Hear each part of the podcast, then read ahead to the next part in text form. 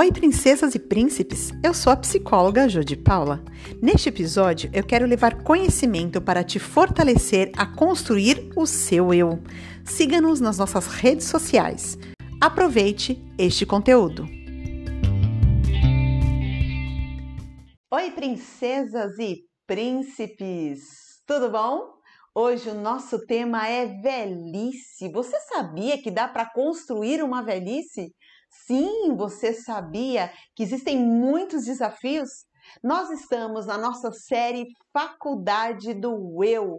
Nós já conversamos sobre a infância, sobre a adolescência, sobre a vida adulto jovem, adulto maduro e hoje nós fechamos a nossa série da Faculdade do Eu. Muitas pessoas estudam para serem muitos profissionais em várias áreas, mas poucos param para se estudar se entender e se conhecer.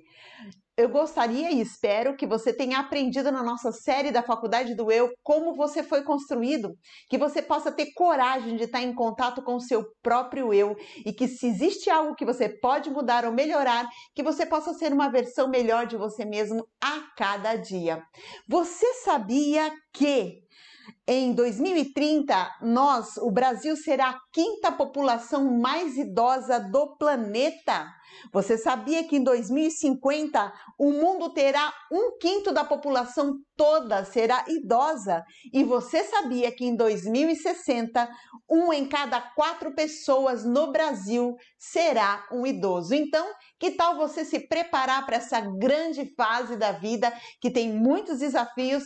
Mas também existem ganhos. Existem pessoas que chamam a velhice de melhor idade, de terceira idade, e a minha sogra, dona Marinalva Tavares de Paula, disse para mim: que melhor idade é essa se a gente só tem dor? Hoje nós vamos ver que realmente você pode definir que pode ser uma melhor idade na sua vida. Então, fique conosco e eu sou a psicóloga Jodi Paula. Você pode estar se inscrevendo no nosso canal do YouTube Psicóloga Jodi Paula e também assistindo às nossas lives no Facebook Jodi Paula ou no Spotify, no podcast Psicóloga Jodi Paula. Todas as nossas lives estão lá e eu quero agradecer a minha equipe maravilhosa, né? O Luiz Daniel hoje aqui está na equipe de apoio total, né? Fazendo todos os papéis, ele está o meu bombril hoje aqui.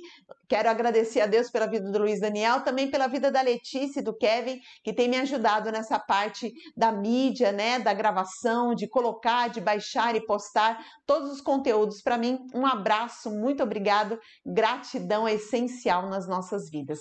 Você sabia que hoje 13% da população brasileira é de idosos? Você sabia que Hoje, no mundo, existem mais avós do que netos? Isso mesmo, existem mais pessoas idosas do que crianças nascendo. Então, a, a, perspectiva é de que cada vez mais surjam e tenham idosos no mundo.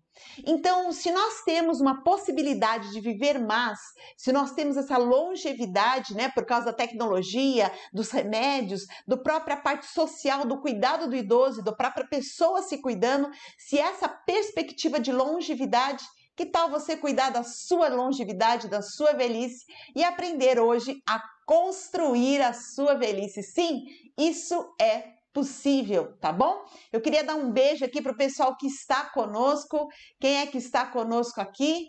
Luiz Daniel, vamos ver. No Facebook está com a gente a Maria José, que já está nessa fase maravilhosa. Também a Luciana Rente, um beijo. A Luciana está lá em Portugal, é isso?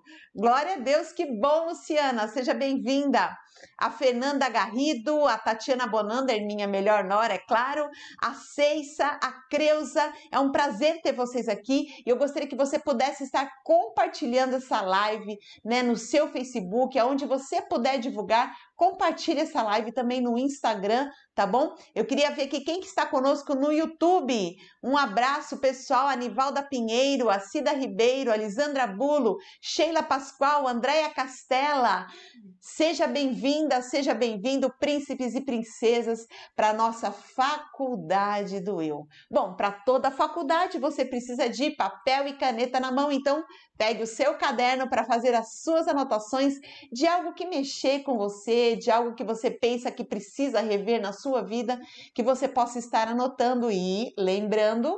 Sempre que nós estamos com dificuldade em alguma matéria, nós buscamos um professor particular e o professor particular da nossa vida, da faculdade do eu, sim, é um terapeuta, você pode estar tá buscando ajuda, né? É bom que sejam dois, que quando um cai, o outro ajuda a levantar. Então você pode buscar ajuda sim. Então busca um psicólogo, né? Um psicoterapeuta, você pode entrar em contato com o CRP e buscar um psicólogo aí na sua cidade, ok?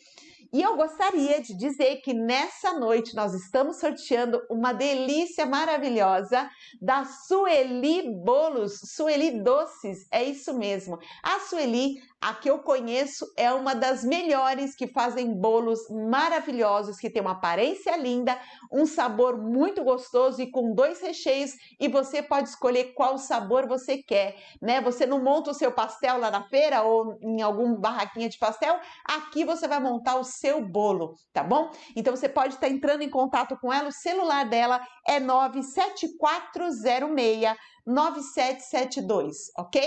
97406 9772 Sueli Bolos. Então, para todas as pessoas que fizerem perguntas ou comentários que tenham a ver com o assunto, ou mesmo se você quiser dar dica para uma próxima, é, um tema para a gente poder estar tá apresentando, que você possa é, deixar aí o seu comentário, a sua pergunta, e você vai estar tá participando desse sorteio até o final da nossa live, ok? Tudo bem aí? Dá um joinha se tá tudo certo, a nosso vídeo, nosso áudio, se tá tudo legal, se vocês estão me ouvindo bem. E nós vamos entrar com tudo na nossa faculdade do eu. Vamos fazer uma recapitulação.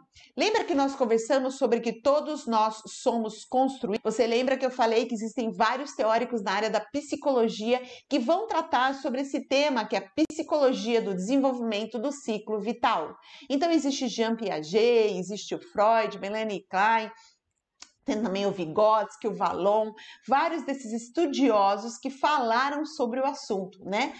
Arminda Berasturi, é, Maurício Nobel, que falaram muito sobre adolescência. Então, eles estão pautando, né, tudo que nós vamos conversar nessa noite. Nós vamos focar mais na parte do cognitivo de Jean Piaget, mas você pode depois estar pesquisando, né? O Google está aí cheio de informação, mas que você não tenha só informação, mas que você tenha conhecimento e que esse conhecimento gere fortalecimento e mudança. Esse é o objetivo da nossa live, que gere conhecimento e esse conhecimento gere fortalecimento e mudança, ok? Porque eu só posso mudar uma atitude quando eu mudo aquilo que eu penso e que eu sinto sobre algo. Então eu sinto, eu penso, eu tenho consciência e isso gera mudança, gera um comportamento diferente, ok? Então vamos lá recapitulando a nossa faculdade do eu, ok? Vão perguntando as perguntas conforme a gente vai falando. Se você tem alguma dúvida, deixa aí que nós vamos responder com muito amor e carinho, tá bom? Na faculdade do eu, nós estudamos que Todos nós somos construídos e nós temos fases da nossa vida, e em cada fase do ser humano existem ganhos e perdas. Em cada fase do ser humano, nosso cognitivo, a nossa mente está preparada para aprender algo, para receber algo e para se desenvolver psicologicamente falando em alguma área. Nós conversamos que de 0 a 2 anos de idade, vocês estão lembrados? Sensação ação. A criança sente o mundo e age diante do mundo. Sim, a criança não pensa o mundo. Eu quero que isso fique bem claro para você. Só que nessa fase de vida, o que mais é desenvolvido na criança é aceitação, acolhimento e confiança básica. E qual é a pessoa principal da história dessa criança?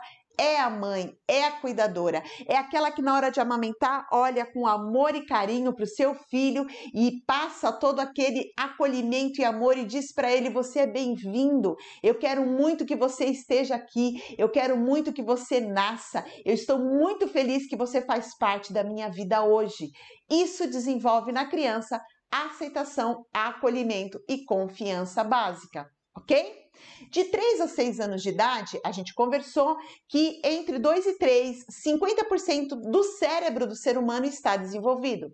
Agora, essa criança que tem entre 3 e 6 anos de idade, 2, 3, 6 e 7, cada teórico vai falar, mas mais ou menos fica nesse meio termo. Nessa fase de vida, a criança sente o mundo, age diante do mundo e representa o mundo. O que, que significa isso? A criança brinca. Criança que não brinca é um alerta de que alguma coisa está acontecendo. Ou ela está doente fisicamente, ou ela está doente psiquicamente. Muitas pessoas não sabem, mas o grande alerta de que uma criança possa estar passando por abuso sexual é quando ela para de brincar, é quando ela começa a se isolar. Então, você que é cuidador, você que é pai, que é mãe, esteja atento a esse grande sinal da criança que é brincar. Por quê?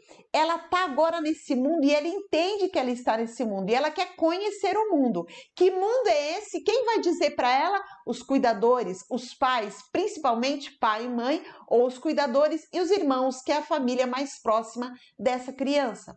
Para muitos psicólogos, a maneira que essa criança lida com essa pequena sociedade é a maneira que esse adulto vai lidar com a grande sociedade. Então, da maneira que ela se vincula, a maneira que ela ama e se sente amada, a maneira que ela se sente no mundo, na pequena sociedade família, é como ela vai se sentir no adulto, na grande sociedade. Esse é o grande boom, né, do, da construção do eu, porque aí acontece a formação do eu. Porque quando eu vou colocando para dentro de mim essas informações, quando eu vou é, interiorizando essa parte externa para dentro de mim, eu vou tendo os meus próprios valores. Quais são os meus valores? Quais são as minhas verdades? Lembra que eu te falei?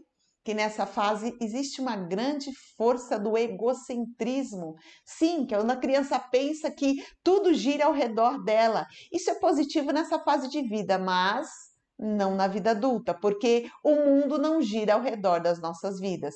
Só nessa fase que é bom a criança se sentir assim. Você lembra também que eu falei que nós vamos morrer com esses valores se a gente nunca tiver um insight ou fizer uma inscrição na faculdade do eu ou a gente fizer uma terapia.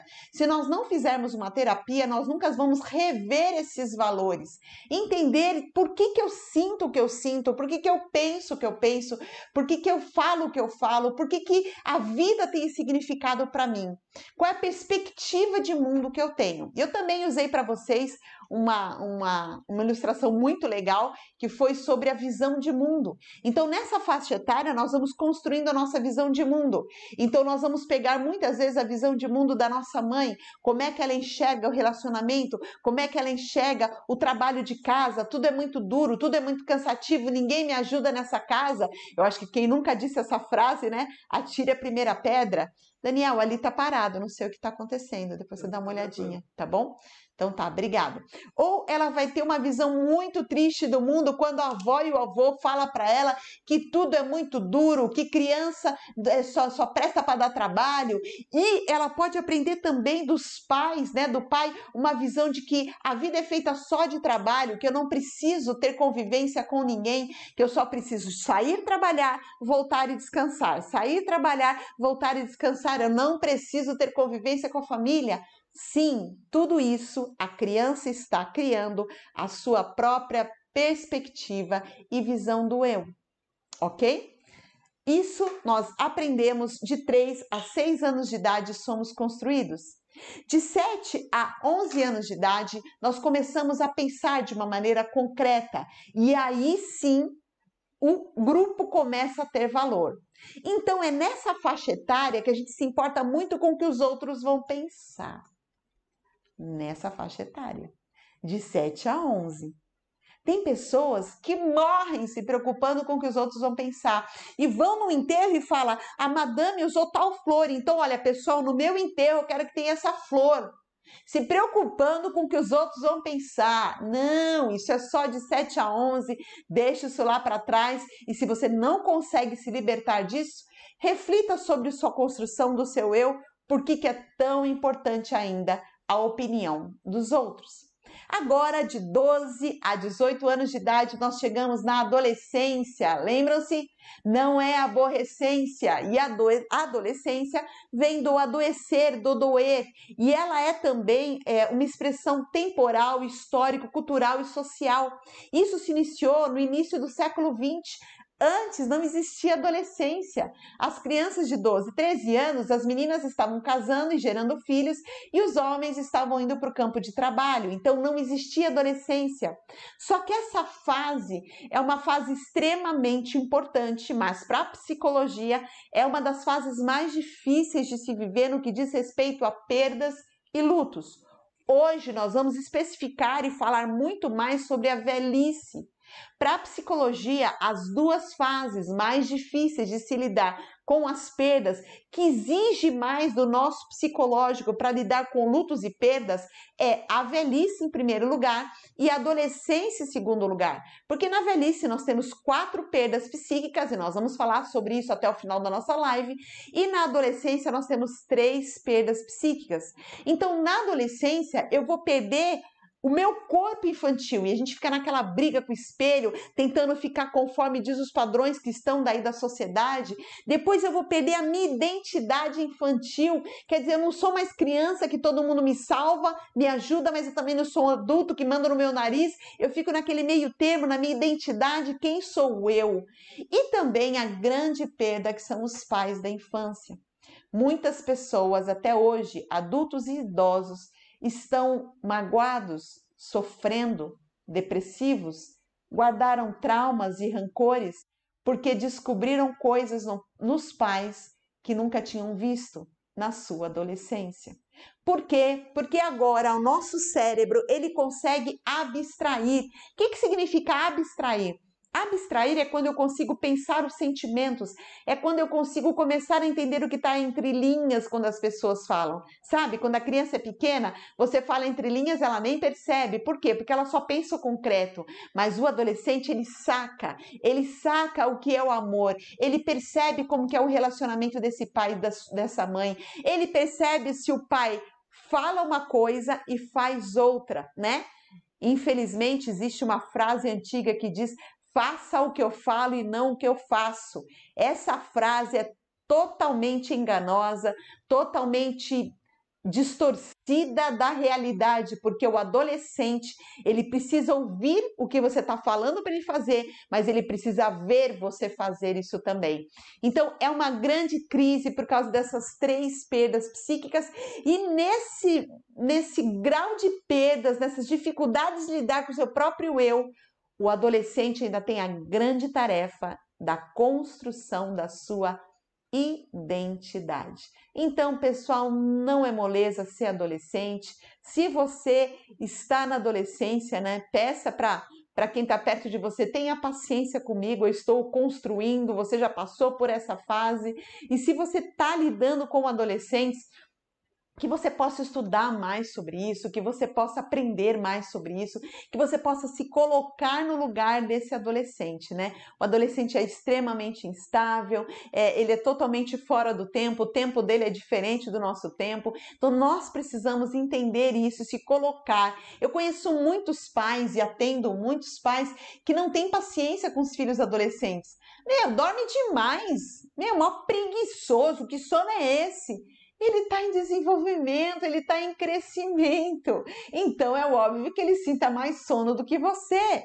E muitos avós que não têm paciência com esses adolescentes que querem dormir 12, 14 horas. Mal, avô, eu durmo 5 e estou inteiro. Mas é diferente, porque as realidades e as construções são diferentes. Por isso, você que já passou dessa, dessa idade, tem um pouquinho de alteridade o que é alteridade? É aquilo que a gente começa a construir na nossa vida adulto jovem. Sim, de 18 a 40 nós já estamos na vida adulto jovem.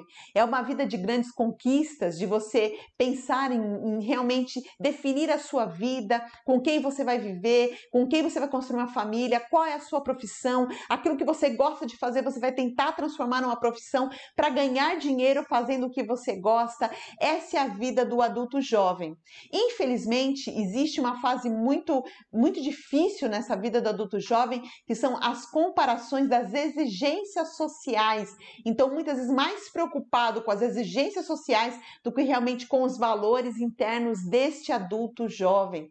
Existe também uma crise, né, de você conseguir refletir e equilibrar aquilo que é importante efetivamente e aquilo que é importante financeiramente ou profissionalmente. Muitas mulheres se sentem culpadas dessa necessidade de sair para trabalhar e tem que balancear isso. E os homens, né?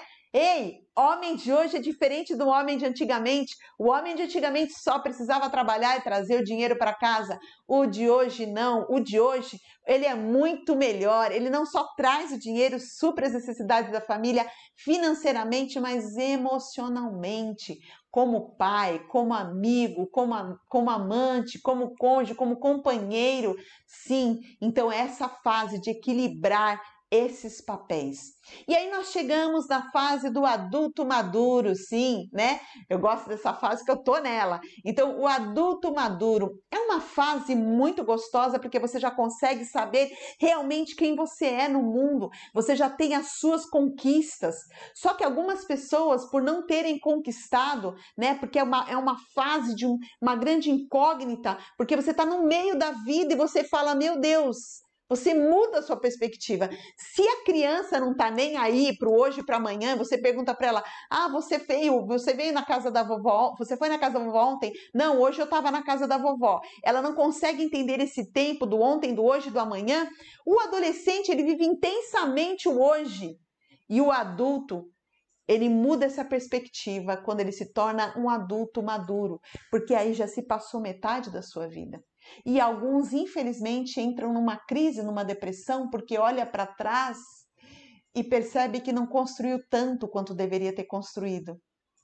E muitos entram em depressão por causa disso. Outros vivem uma crise de ansiedade muito grande porque olham para frente e pensam: meu Deus, falta pouco tempo e eu quase não construí nada, eu tenho que construir muita coisa. E aí entram naquela ansiedade. Querido, essa é uma fase do maduro do maduro aquele que consegue não ter egocentrismo, mas alteridade. Alteridade é quando eu consigo me colocar no lugar do outro, sentir o que o outro está sentindo, né? Me colocar, ter compaixão e depois eu volto para o meu lugar para poder ajudar, porque não é se, se, morrendo afogado junto que eu vou ajudar alguém que está morrendo afogado, mas é eu vendo como eu posso salvar essa pessoa, se colocando no lugar dela e depois voltando para o meu lugar. Isso é muito importante, infelizmente está faltando no mundo. Então nós chegamos nessa fase que tem algumas crises da adulto maduro, que é o ninho vazio. Quando os filhos casam, os filhos vão embora. Só que hoje em dia já existe o ninho lotado, é isso aí. É quando os filhos casam, infelizmente, se separam e voltam para casa com filhos e netos juntos. Então se torna a síndrome do ninho lotado. Então eu não sei o que você tem vivido, mas uma coisa é certa. Você é construído.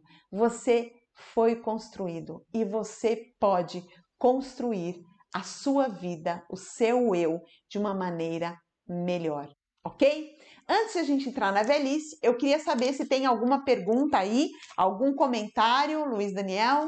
Eu queria que vocês deixassem aqui para mim. Queria mandar um abraço aqui para Anivalda, Cida Ribeiro, Lisandra Bulo, Sheila Pascoal, Andréia Castela, uh, Rubens Barros. Quem mais está aqui?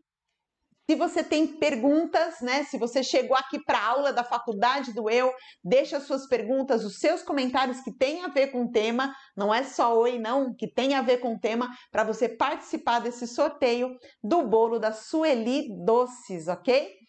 Quem é que está com a gente aqui no Facebook?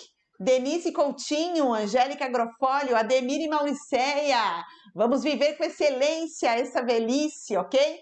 Creuza também está aqui conosco. Sejam bem-vindos. Compartilhe essa live para que mais pessoas possam se preparar para a velhice. Eliana Neuza está aqui também. Queridos, eu vi algumas pessoas falando para mim assim: ah, eu não vou assistir essa live não, porque vai demorar muito para chegar. Querido, quando você se prepara, quando você cuida da sua construção, quando chegar lá, você vai viver melhor e experimentar melhor essa fase. Então não fique com esse preconceito, né, de que não quero aprender. Não! Que você tenha um coração ensinável, que você não perca esse seu desejo de conhecer e de aprender em todas as áreas da sua vida. Mandar um abraço também aqui, quem é que está com a gente? A André Castela, a Ana Paula está aqui com a gente também. Sejam bem-vindos. Vânia Batista, pastora Vânia, seja bem-vinda também. Fernanda Renata está aqui, a Ceissa Maria, a Tati Bonander está aqui com a gente. Dona Maria, o seu Toninho está aí também? Chama o seu Toninho aí também, tá bom? Então, deixa a sua pergunta, tá bom? Faça o seu comentário e também, se você deseja os próximos temas das próximas lives, deixa aqui com a gente também para você participar desse sorteio. A Sônia Machado, a minha tia lá do Paraná, seja bem-vinda, está aqui conosco também, ok? Então vamos entrar nessa fase maravilhosa que é a velhice. Queridos, eu Conheço pessoas que acham que só começam a envelhecer aos 60 anos. Vamos usar uma ilustração. Quando que um carro ele deixa de ser novo? Simplesmente quando você tirou ele da concessionária.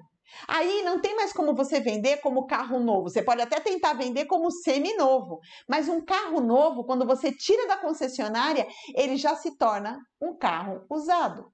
Então você sabia que você começa a envelhecer quando nasce? É isso aí. Você sabia que muitos falam que você começa a envelhecer na sua pele fisicamente aos 20 anos de idade? Então você que está com preconceitos de assistir essa live, se você já nasceu, está na hora de assistir essa live.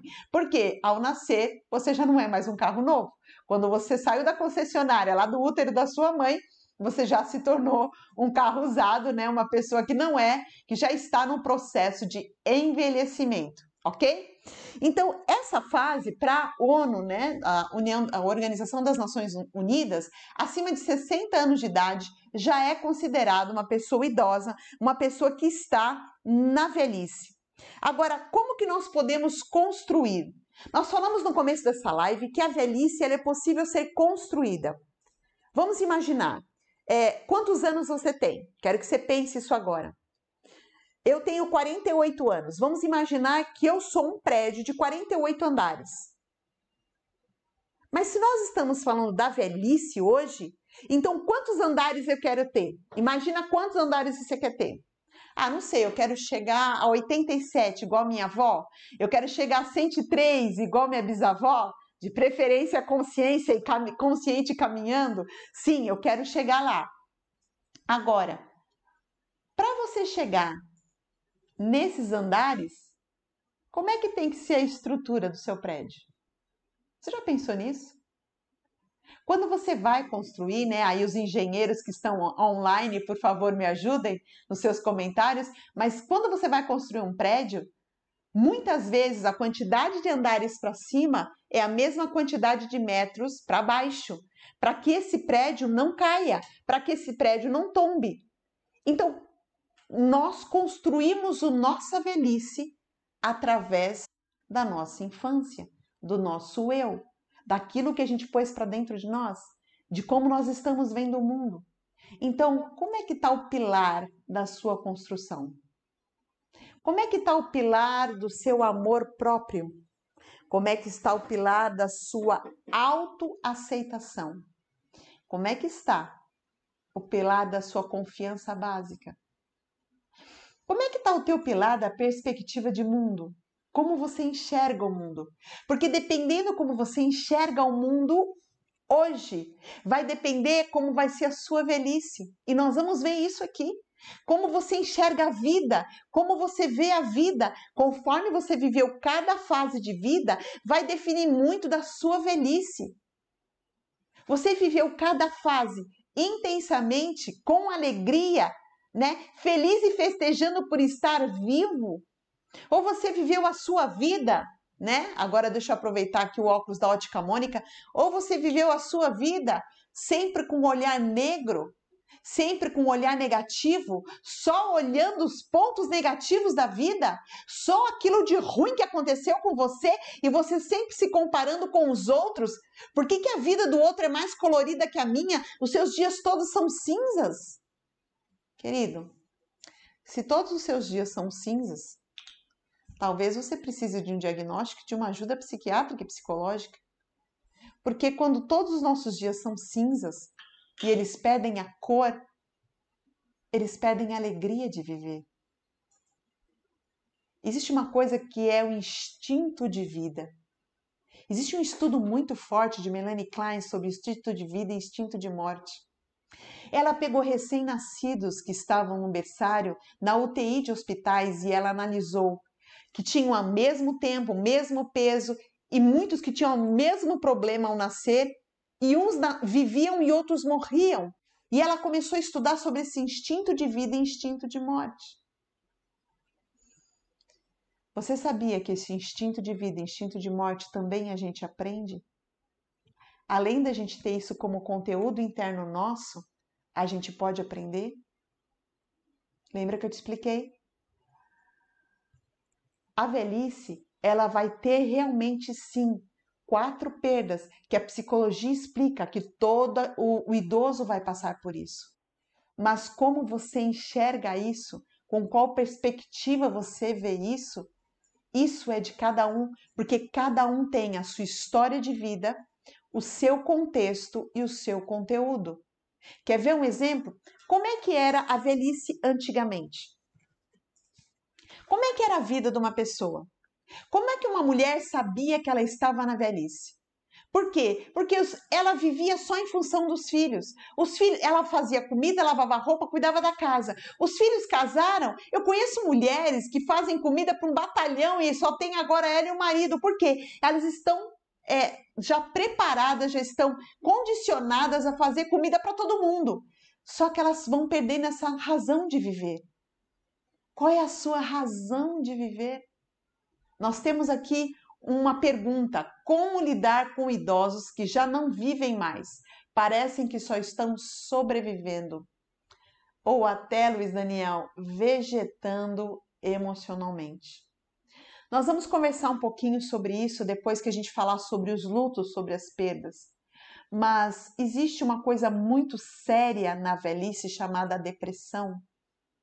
A depressão ela é muito forte na velhice e na adolescência por causa das perdas psíquicas. E agora preste atenção aí. Existe uma coisa muito séria que acontece que se chama suicídio branco. O que é o suicídio branco? Porque o suicídio é quando a pessoa se mata porque ela perdeu a razão de viver. O suicídio branco, quando o idoso para de se cuidar, para de tomar banho, de se enfeitar, de colocar uma maquiagem, um batom, uma roupa bonita, fica só com aquelas roupas velhas, roupas de ficar em casa. Quando aquela pessoa para de tomar os remédios, quando a pessoa se isola, não quer mais ter contato com ninguém da família, quando a pessoa não quer nem mais ver o mundo lá fora, ela está vegetando emocionalmente, provavelmente ela está em depressão e ela está numa busca de um suicídio. Mas como ela não tem forças para se matar, ela comete o suicídio branco. Isso é um alerta. Se você é idoso e está passando por isso, você tem que pedir ajuda. E se você é familiar e percebe que isso está acontecendo com seu idoso, você precisa ajudá-lo ok? Isso é muito sério. Rubens, existem padrões comportamentais entre homens e mulheres quando chegam nesta idade? Sim, existem. Nós vamos conversar sobre isso. Quais são esse, esses padrões? Então, muito está ligado no, na perda. Mas antes da gente falar sobre essa perda, eu queria falar para você que depende muito como você encara a vida. Porque muitas pessoas pensam que a velhice é simplesmente o fim. Sabe o fim do filme? O The End? Parece que fez 60 anos, se aposentou, acabou a vida. Infelizmente, muitas pessoas pensam assim: principalmente aquelas pessoas que têm uma necessidade muito grande de ter o controle da situação, o controle da vida nas mãos. Querido, pessoa que precisa ter sempre o controle na mão, ela vai exigir dela um perfeccionismo e que ela não pode errar, porque tudo tem que estar tá conforme manda o figurino para que não haja problemas. Ela vive ansiosa porque ela não sabe se o amanhã ela vai ter controle sobre isso. Na velhice a gente perde o controle. Porque a gente não controla mais nem muitas vezes onde a gente vai, só onde as pessoas levam a gente. Muitas vezes a gente não tem controle mais sobre o nosso físico. A nossa mente até quer realizar, mas o físico não acompanha. Existe também aí um comportamento do medo dessa irreversibilidade. O que, que é isso? Não dá para voltar atrás, né? Existe até uma música que diz assim: eu devia ter, né? Sonhado mais, é, me preparado mais, é, ver mais o sol nascer, eu deveria ter curtido mais a vida. Existem pessoas que estão passando pela vida. Qual foi a última vez que você parou para ouvir o canto de um pássaro? Qual a última vez que você parou para ver a beleza de uma flor ou de uma criança aprendendo a andar? Cuidado, Talvez você esteja passando pela vida e na velhice você até vai querer cantar essa música, mas não vai dar para voltar atrás. Por isso que muitos no comportamento Rubens entram nessa depressão, perda de vontade de viver, porque não conseguem chegar o além disso. Mas hoje nós vamos conversar sobre as perdas e também como construir uma velhice saudável, ok? Vamos lá? Nesses padrões de comportamento, é, eu queria que vocês entendessem que normalmente eles vão ter que aprender a lidar com essas perdas. Se nós temos padrões de comportamento na vida adulta, de conquistas, de lidar, de equilibrar, essa fase é uma fase que eles têm muita dificuldade de lidar com as outras gerações. E muito mais se essa pessoa dentro dela já tem uma identidade, uma personalidade muito rígida. Pessoas muito rígidas vão ter dificuldade de flexibilizar, vão ter dificuldade de se modificar com o tempo. E queridos, o mundo está mudando. Queridos, cada, cada ano surge um celular, uma tecnologia nova, né? Cada seis meses o mundo, o mundo muda. Você quer ver um exemplo? Quantas pessoas ficaram paralisadas na pandemia por não ter contato com a tecnologia e o mundo virtual? Quantas empresas fecharam? Quantas igrejas fecharam por não terem esse mundo virtual, não saber lidar? Quantos idosos estão isolados por não ter acesso a redes sociais virtuais? Então, é muito importante você rever essa rigidez que talvez você aprendeu lá atrás que talvez seja um valor que não, eu fui rígido comigo mesmo e valeu a pena, eu me tornei um cidadão do bem, mas hoje a rigidez está te atrapalhando, ok? Eu gosto, antes de eu, de eu responder a Fernanda, eu gosto de usar um exemplo que eu queria que você prestasse muita atenção. Presta atenção, quando nós somos crianças, imaginemos que nós estamos nadando numa piscina que é o mundo, o mundo da vida. Só que para nadar quando a gente é criança, a gente precisa de boinha. Lembra daquelas boinhas que a nossa mãe comprava, que era da Disney, né? Que era dos, dos meninos, era, sei lá, como é, o Ben 10. Então, aqueles coletes de boinha, sabe? E a gente legal, a gente tá mó feliz, é bonitão e a gente nada e não se afoga com essa boinha. Quando eu cresço e quero nadar no mundo da vida, na piscina do mundo da vida, aos 48 anos, com a boinha de 6, o que vai acontecer comigo? Primeiro, eu vou me sufocar, porque eu cresci e aquilo vai sufocar o meu pulmão, me impedir de respirar. Segundo, não tem como aguentar o meu peso. Então, aquilo que eu usei como uma maneira de sobreviver no mundo na infância, muitas vezes não vai dar certo na vida adulta. Então, valores que eu aprendi, que eu recebi dos meus pais, é assim que se sobrevive no mundo?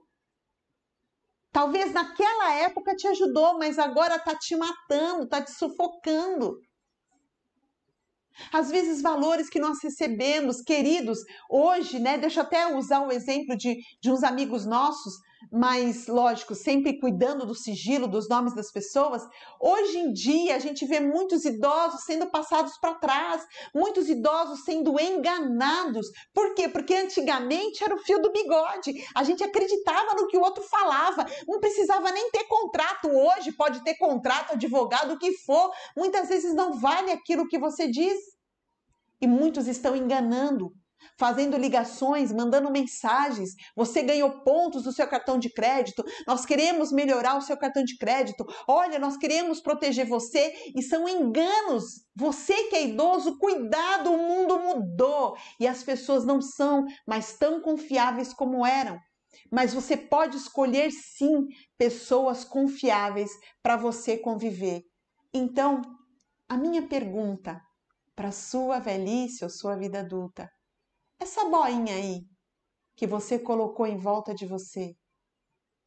É melhor eu me afastar das pessoas. Os teus pais te ensinaram. É melhor se afastar das pessoas, não confie em ninguém. E você não consegue criar amigos, ter amigos e amizades.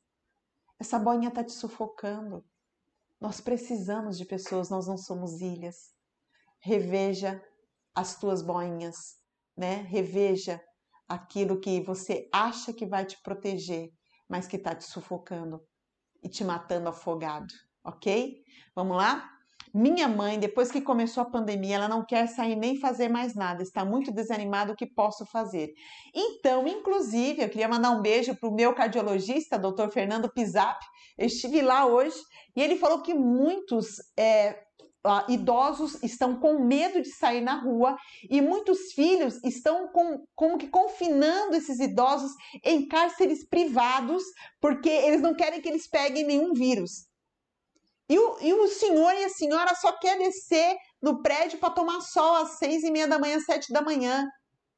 Querido, deixa o seu idoso descer, coloca a máscara nele, passa álcool gel e deixa ele ver o sol, deixa ele ver que tem vida. Infelizmente, essa pandemia, que era para durar 15 dias ou 3 semanas, está durando mais de 4, 5 meses e muitas pessoas estão enlouquecendo, muitas pessoas estão perdendo a sua saúde psíquica por causa desse isolamento.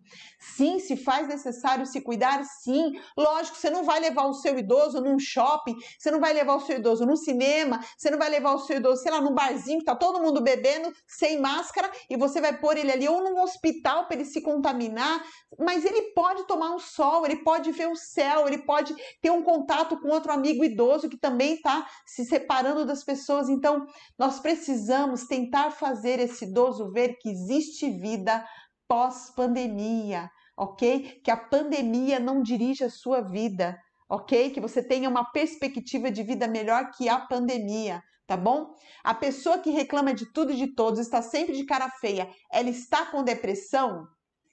Então, a depressão, nós temos uma live sobre depressão, você pode assistir lá no nosso YouTube, também no podcast.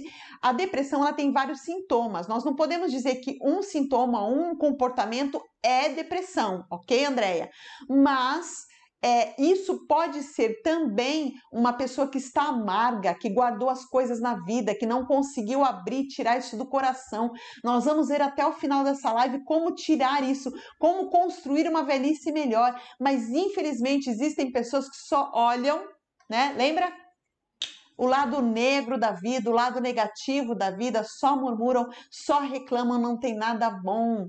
Então talvez ela precise tratar o coração. Existem muitos idosos e pessoas que estão amargas que precisam de terapia para poder rever essa construção, tudo isso que ficou guardado no seu coração. Eu queria dar um exemplo para André entender um pouquinho mais e todos vocês, é o seguinte: na nossa caminhada da vida, imagina que você tem que subir o Monte Everest, ok? Só que você tem uma mochila que você tem durante toda a sua vida, ela tá atrás de você. E você tá carregando atrás dela tudo aquilo de valor que você acha importante. Só que ela tá pesada e você tá tentando subir o Monte Everest com 50 quilos de pedra. Por quê? Porque alguém durante a sua vida disse que era importante guardar essa pedra. Nossa, ela fez isso com você? Se eu fosse você, eu nunca mais olhava na cara dela. Eu não perdoava, porque isso não se perdoa. E aí você vai e coloca a pedra 5 quilos nas costas e tenta subir o Monte Everest da vida com esse peso todo, não tem como. Então existem pessoas que estão amargas, que não conseguem subir nem um metro do Monte Everest, porque estão carregando muitas mágoas, muitas pedras que estão puxando elas para baixo e fazendo elas se sentirem dessa maneira. Elas precisam de ajuda. O ideal é você, como família, tentar conversar com essa pessoa, mas se você não conseguir ajudar, busque um terapeuta, um psicólogo, uma psicóloga, né, preparado, que estudou para isso, que possa ajudar, tá bom? a minha sogra tem 81 anos, ela só fica no quarto, não gosta de luz acesa. Então, isto é negativo, porque só no quarto é isolamento, luz acesa, luz apagada o tempo todo, está muito ligada, tudo sombrio, tudo depressivo. Isso não é positivo, mas também não adianta a gente tentar impor né, Angélica? Não tem como a gente impor, a gente tem como conversar, a gente tem como mostrar as coisas belas da vida, as coisas boas da vida, conversar e talvez realmente levá-la para conversar com um psicólogo, porque isso realmente está aparecendo uma depressão se a pessoa não quer sair do quarto e só fica na luz apagada, né? Porque a vida ela tem luz, né? E na vida você tem relacionamentos. Você não se fecha, você não se isola, tá bom? Mas vamos lá. Para vocês entenderem isso, eu queria que vocês compreendessem os quatro, os quatro lutos. Antes de eu continuar respondendo, eu queria que você entendesse os quatro lutos da velhice. Por que é tão difícil envelhecer? Ah, tudo que você está dizendo parece tão bonito, Jô. É, é, Jô, por que, que você acha que, que, que não é fácil passar o que a gente está passando? Não, a psicologia diz que existem quatro lutos, quatro perdas. E é muito difícil você lidar com perda. Tudo aquilo que você perde é difícil. Nós somos treinados para ganhar, nós não fomos treinados para perder. Quando nasce alguém, que alegria! Quando morre alguém, te morre junto. Não, nós temos que aprender a lidar com a vida, a compreender. Na faculdade do eu, você está aprendendo como lidar com a vida, como entender em cada fase os ganhos e as perdas que você vai ter. Então, as quatro perdas são: primeiro, força física. Sim, nós perdemos a força física. Sabe quando você vai atravessar a rua e quer correr, mas não consegue correr tão rápido quanto antes? Sabe quando você antes fazia faxina em casa e demorava só um dia, agora você demora uma semana inteira, tem que fazer um cômodo a cada vez? Então você vai percebendo que as forças físicas vão se acabando. Conforme nós vamos entrando na menopausa, na andropausa, a, a gente vai perdendo os hormônios, os nossos músculos vão se perdendo, né? Existem até mulheres que dizem que depois dos 40 os músculos saem quando você toma banho com a água junto pelo ralo. Porque sim, nós perdemos essa massa magra, nós perdemos isso e ficamos mais fracos fisicamente, sim, Perdemos também memória, né? Mas não se preocupe, hoje em dia muitos jovens já estão perdendo a memória por causa dessa, dessa vida virtual que a gente tem de informações, de excesso de informações. Primeiro, força física. O segundo, papel social. Se antes você era psicóloga, antes você era engenheiro, antes você era professor, antes você era pastor, antes você era líder de uma comunidade, agora você é aposentado. Todo mundo está na mesma caixinha. Quer dizer, você perde esse seu papel social, quem você era na sociedade. Então, se antes as pessoas paravam para te ouvir numa live, hoje muitas pessoas não querem parar para ouvir um idoso, uma pessoa mais experiente, porque infelizmente na nossa sociedade nós vamos ver isso também, ela não não é, valoriza isso. Né? Interessante se houvesse pelo menos uma palestra por ano nas escolas, com os alunos, com as crianças, com os adolescentes, os jovens, incentivando a parar para ouvir um idoso. Ele tem muita experiência, ele tem muito conhecimento, você pode aprender com esse idoso. Mas essa perda do papel social, tanto que muitas pessoas arrastam a aposentadoria, até porque não querem ganhar tão pouco, né? Também tem essa parte, né, da perda financeira, dessa parte da perda do papel social.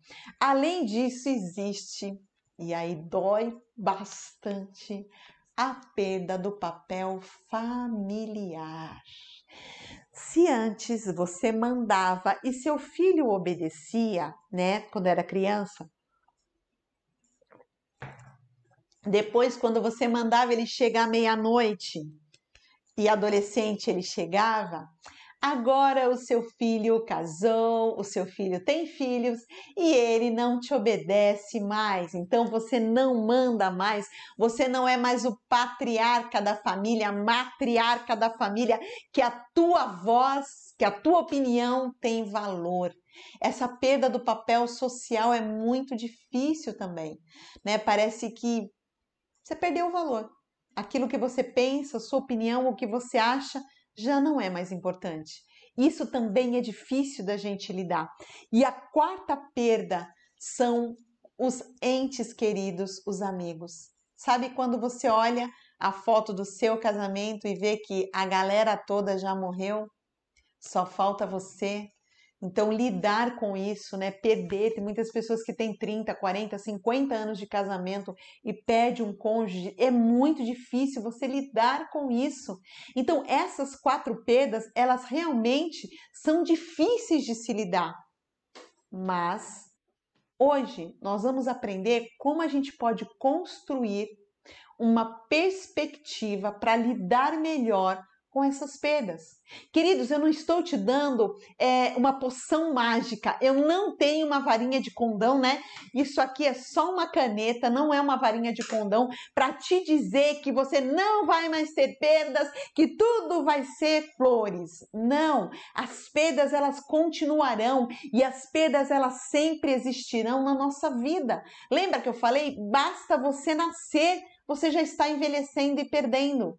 Então, eu não disse que as perdas não vão acontecer, mas como nós olhamos a perspectiva que nós temos sobre essas perdas. Isso nós precisamos mudar e nós vamos aprender hoje aqui como podemos fazer isso, ok? Então, antes da gente entrar nessa fase, deixa eu responder algumas perguntas aqui. O próximo, abaixa um pouquinho, Daniel. Uh, como auxiliar uma pessoa idosa com a perda dos amigos? Então, Primeiro a gente precisa entender que toda perda, ela tem um processo, né? Existe o processo da perda, a gente pode fazer, falar um dia só sobre isso, o processo do luto. Até gostaria que você colocasse, né, os próximos temas. Eu até queria falar alguns aqui antes da gente passar para a próxima parte. É, temas que o pessoal sugeriu e se você quer esse tema para nossa próxima live, é autoestima, feridas da alma, violência física e emocional, são temas, tá? Você pode estar votando o que você quer. Relacionamentos, como lidar com as perdas e os lutos, ok?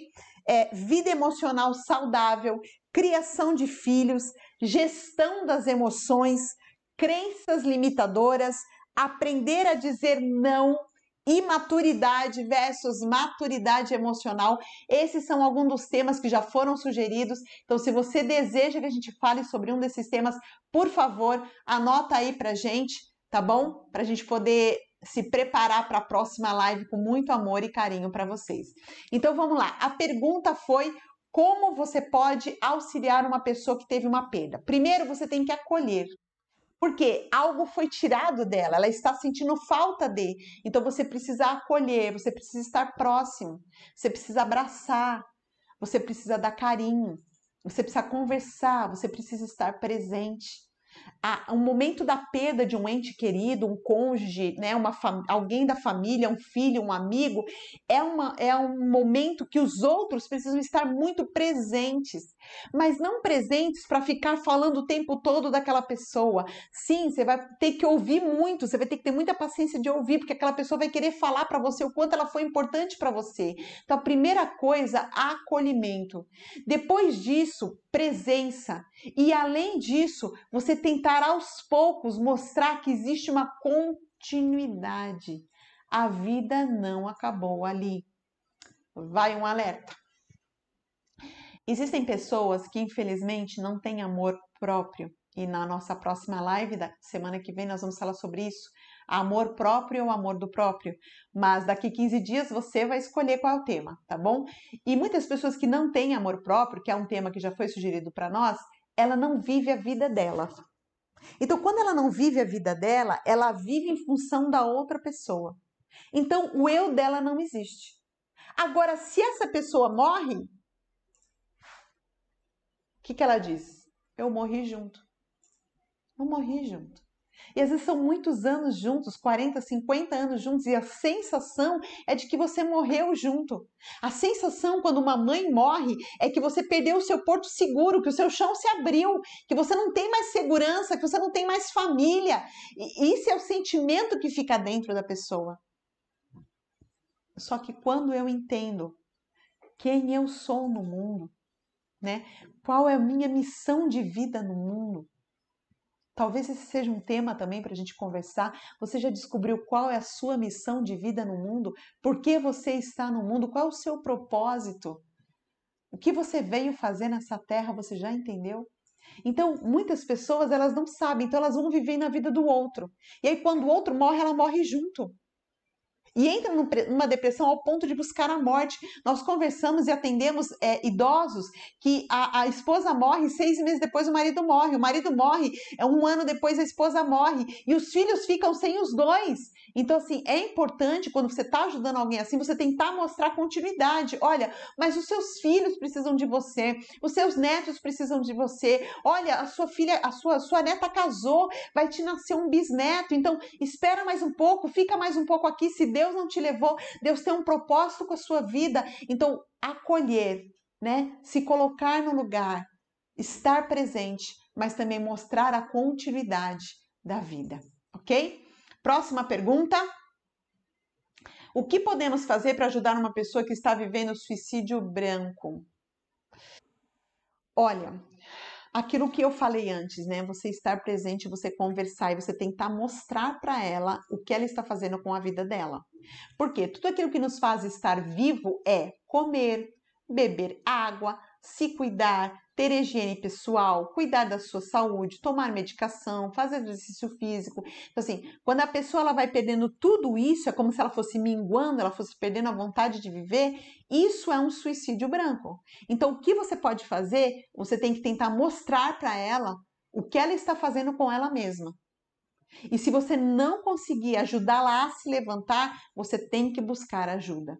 É muito difícil você ajudar uma pessoa que já está com pensamento suicida, que já planejou suicidar, que já é muito difícil. Você tem que buscar um psicólogo o mais urgente possível. E pessoas idosas que estão vivendo esse suicídio branco, você precisa conversar com ela, ela precisa enxergar o que ela está fazendo com a vida dela, ela precisa enxergar o porquê ela está vivendo esse suicídio branco e você mostrar que existe uma outra perspectiva de vida. Nós vamos falar agora sobre essa parte antes da gente encerrar, sobre construir essa velhice melhor, mas se você não conseguir, não tente colocar isso como um peso sobre você que você tem que salvar essa pessoa, não, vai buscar ajuda, ok? Na faculdade, na escola, quando a gente não consegue ir bem na aula, a gente procura um professor particular. Então, busque um psicólogo, uma psicóloga da sua confiança. E eu sempre oriento a você marcar uma consulta. Se você criou empatia, continue com esse terapeuta. Se a abordagem dele combina com você, continue. Se não, você pode trocar de terapeuta até você encontrar um que você crie um vínculo, que você crie uma empatia. Porque se você não contar tudo, não tem como ele te ajudar. Se você chegar com a, a, a caixa de quebra-cabeça da sua vida e você largar algumas peças em casa, você não querer contar tudo para ele, nunca esse quebra-cabeça vai ser montado e nunca esse terapeuta vai poder te ajudar. E daí você vai dizer que o psicólogo não era bom. Não, não é nada disso. Que você possa entender, ok? Como podemos ajudar um idoso a lidar com essas mudanças das gerações e mostrar que às vezes os valores e jeitos de pensar não são mais compatíveis com a nova geração? Então, sempre na comunicação, sempre na conversa. Tente mostrar, por exemplo, o quanto as máquinas de lavar antigamente duravam e hoje em dia quase não duram mais. O quanto as coisas estão descartáveis, o quanto as coisas mudaram, as pessoas mudaram, as ideias mudaram. Então, para que a pessoa tente rever essa rigidez dela, tá? Mas não é também, de novo, seu papel mudar ninguém, ninguém muda ninguém. Nós mudamos a nós mesmos, nós nos tornamos uma versão melhor de nós mesmos a cada dia se nós queremos. E o psicólogo, ele não muda, ele dá luz no fim do túnel. É quando você vai na terapia, você está disposto a mudar, aí sim você consegue mudar, porque tudo está dentro do eu da pessoa. Então, o ideal é que você oriente, é que você converse, é que você mostre, mas você não consegue mudar ninguém ok? Nós vamos falar sobre essa rigidez daqui dois minutinhos antes da gente terminar, tá bom? Como fazer com que o idoso se sinta melhor com ele mesmo e fortificar o o seu relacionamento com ele, então o ideal é você conversar sobre aquilo que é importante para ele. Então, por exemplo, se ele foi professor, conversar sobre as no novas matérias de hoje em dia, sobre os novos métodos de ensino hoje em dia, você conversar sobre aquilo que ele gosta, que é importante para ele. Isso vai te aumentar no vínculo com ele, porque muitas pessoas tentam conversar com o idoso com coisas de hoje em dia. Ah, deixa eu dar um alerta aí. Existem muitas pessoas que não têm paciência com os idosos ou até com os adultos maduros. E às vezes a gente quer aprender uma coisa de tecnologia e não tem paciência para ensinar, porque o raciocínio do, da criança, do adolescente, do jovem, ele é totalmente virtual. Não, se não é nesse botão, é nesse aqui, ó. Porque ele já tem esse raciocínio clínico virtual. E nós não temos, porque nós não viemos dessa geração. Quanto mais quem já está acima dos 60, ele não consegue entender por que, que tem que compartilhar. Se já está todo mundo vendo, para que compartilhar? Ele não entende, então você tem que explicar com amor e carinho e, lógico, na linguagem que ele compreende. Então, para aumentar esse vínculo, esteja presente. A gente sabe que, infelizmente, hoje a vida é muito corrida e nós não temos tempo de quantidade, mas, querido, da mesma maneira que eu falei sobre você ter tempo de qualidade com a sua criança, tenha tempo de qualidade com o seu idoso.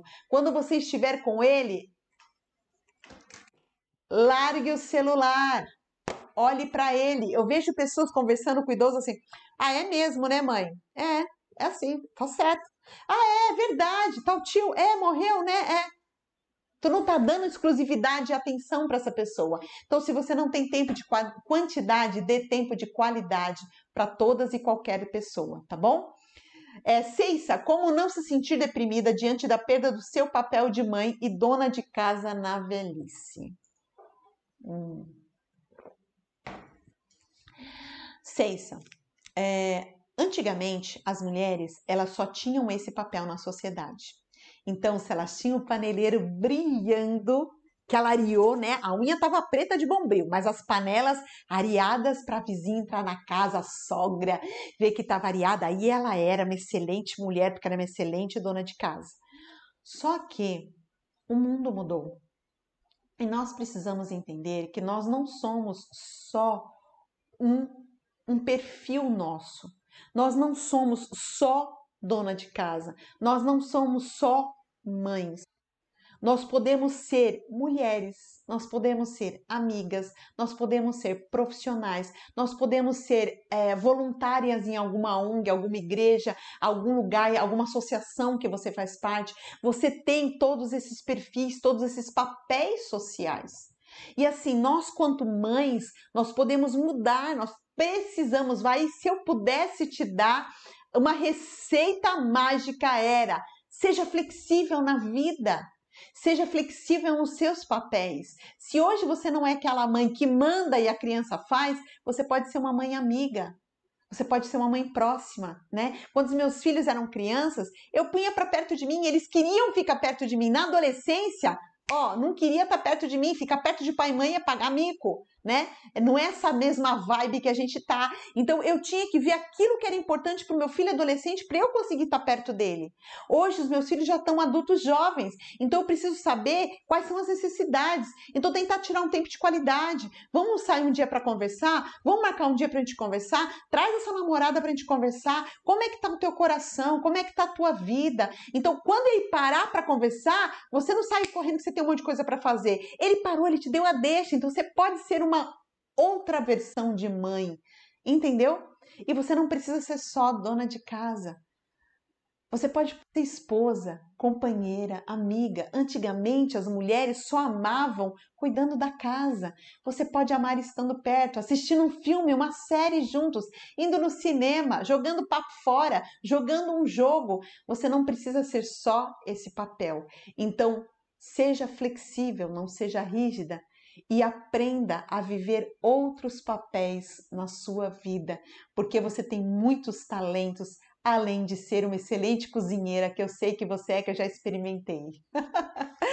Fernanda, minha mãe era uma pessoa muito ativa. Depois que ela caiu e quebrou o fêmur, ficou com algumas limitações e ela não aceita isso o que posso fazer? Lembra que eu falei sobre as quatro perdas? Então, a perda da força física é uma delas. Existem pessoas que nem chegaram na velhice e já perderam essas forças físicas. Então, assim, o que você fazer? Você tentar mostrar para ela que existem atividades que ela pode fazer, mesmo sem movimentar muito os braços. Desculpa, as pernas, né? Que é o fêmur, ela sem movimentar muito as pernas, que ela pode fazer alguma coisa. Se antes ela podia ir até a praia, caminhar na praia e tudo a pé, Hoje, ela pode ir de carro até a praia e ela pode, sei lá, caminhar até a areia só e voltar. Ela não precisa fazer tanto esforço, mas ela pode viver, ela pode ver o mundo, ela pode ver a vida. Isso é importante. Para a gente terminar, que a gente já está chegando ao final da nossa live, eu queria dizer para você que por que é tão difícil viver a velhice? Por causa dessas quatro perdas psíquicas, também porque nós vivemos numa sociedade que encara o novo e o produtivo. Infelizmente, o velho e o não produtivo estão sendo deixados de lado. E talvez aí vai um alerta, já que daqui poucos anos muitas pessoas da população serão idosos e não mais adolescentes ou crianças, porque nós estamos, as pessoas estão tendo muito, estão tendo menos filhos. Então, as gerações serão mais de idosos do que de crianças. Então, que nós possamos parar para refletir sobre isso. Além disso, existe a ideia dos filhos que não têm tempo para os idosos, porque eles estão muito ocupados. Então, filhos, que vocês possam tirar tempo, porque um dia vocês estarão lá. E outro, alerta: você, filho, está ensinando os seus filhos a como lidar com você na vida velhice e na vida adulta. Você está ensinando com as suas atitudes. Eles estão olhando o que você faz. Além disso, a sociedade, infelizmente, ela lida com o idoso de uma maneira descartável. Sabe qual é o problema? É quando você se vê através do olhar da sociedade. Quando você não cria a sua própria perspectiva de vida. Então, vai aí.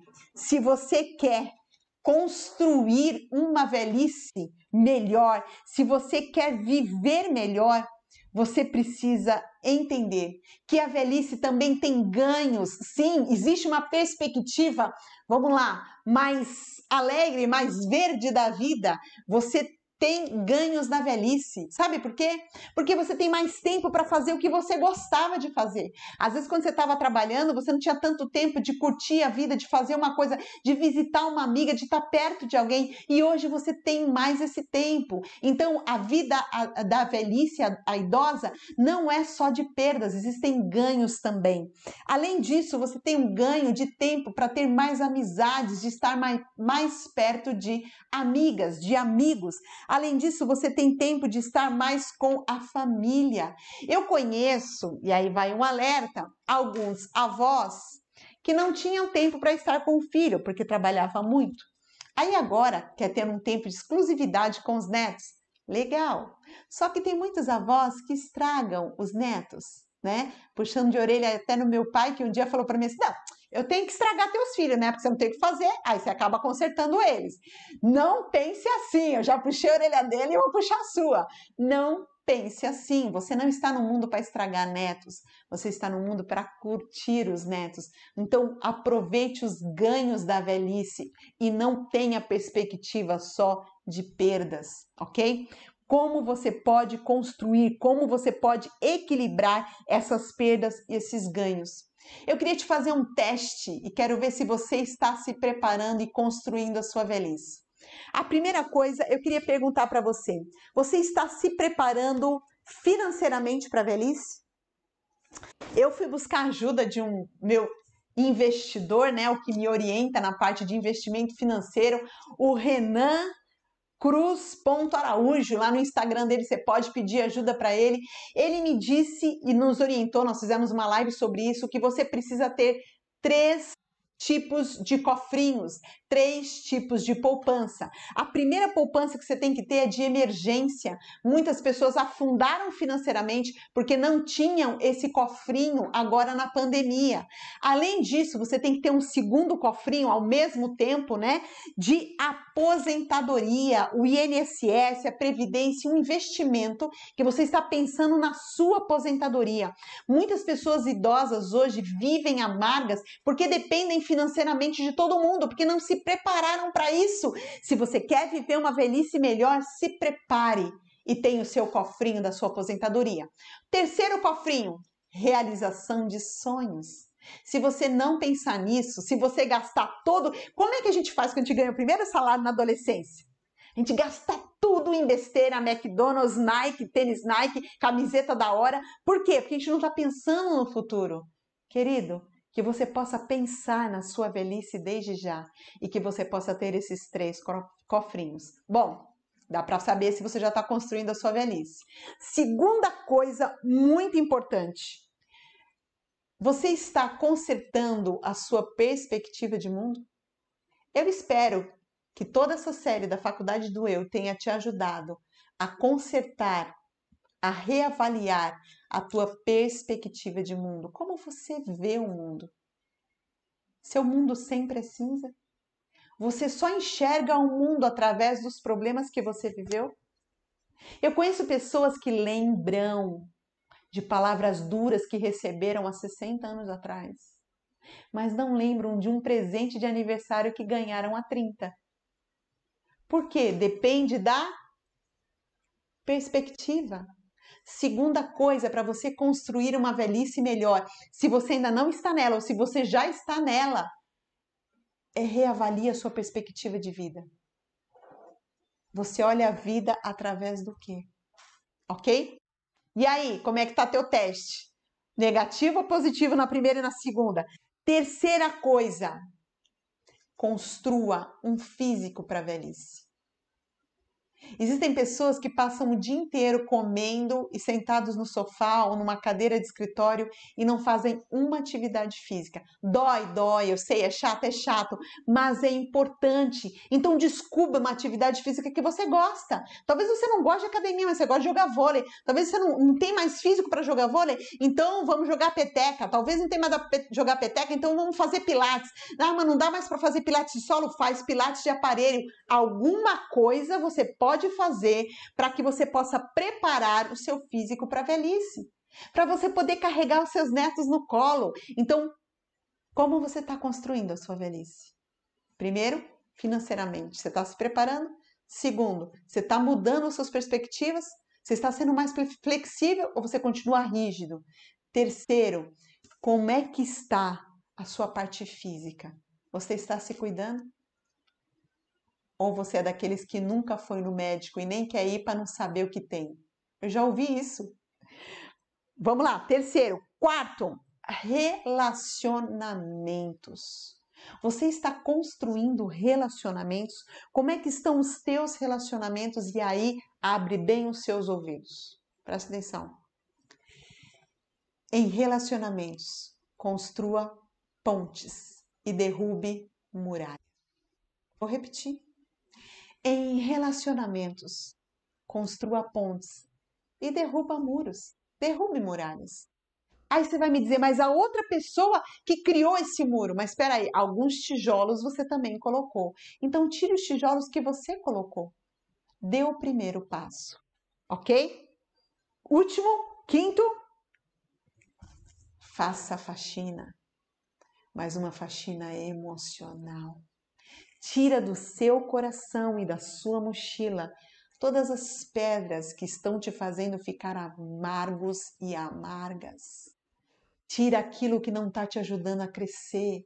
Tira aquela fruta podre que está apodrecendo o resto dos sentimentos. Se você quer ter uma velhice saudável, se você aproveitar os ganhos da velhice, cuide e construa essas cinco áreas da sua vida. Primeiro, financeiro. O segundo, perspectiva de vida. O terceiro, a parte física. O quarto, relacionamentos. E o quinto, faxina das emoções. Nos relacionamentos, você precisa melhorar seu relacionamento com seu cônjuge. Eu conheço pessoas que se suportam na velhice, que um irritante com o outro, implicante o tempo todo com o outro, porque quando viveu no casamento, não viveu um para o outro, não teve relacionamento, vivia para os filhos, vivia para os outros, vivia para o trabalho, mas não tinha um relacionamento. Ei, refaça, construa pontes com o seu marido, com a sua esposa. Nunca é tarde, só é tarde para quem já morreu. Construa pontes com seus filhos e com seus netos. Para de querer ser rígido, querer impor o que o seu filho tem que fazer. Ele já é um adulto, tem liberdade de escolha. Você pode ganhar ou perder o coração das pessoas. Depende de você.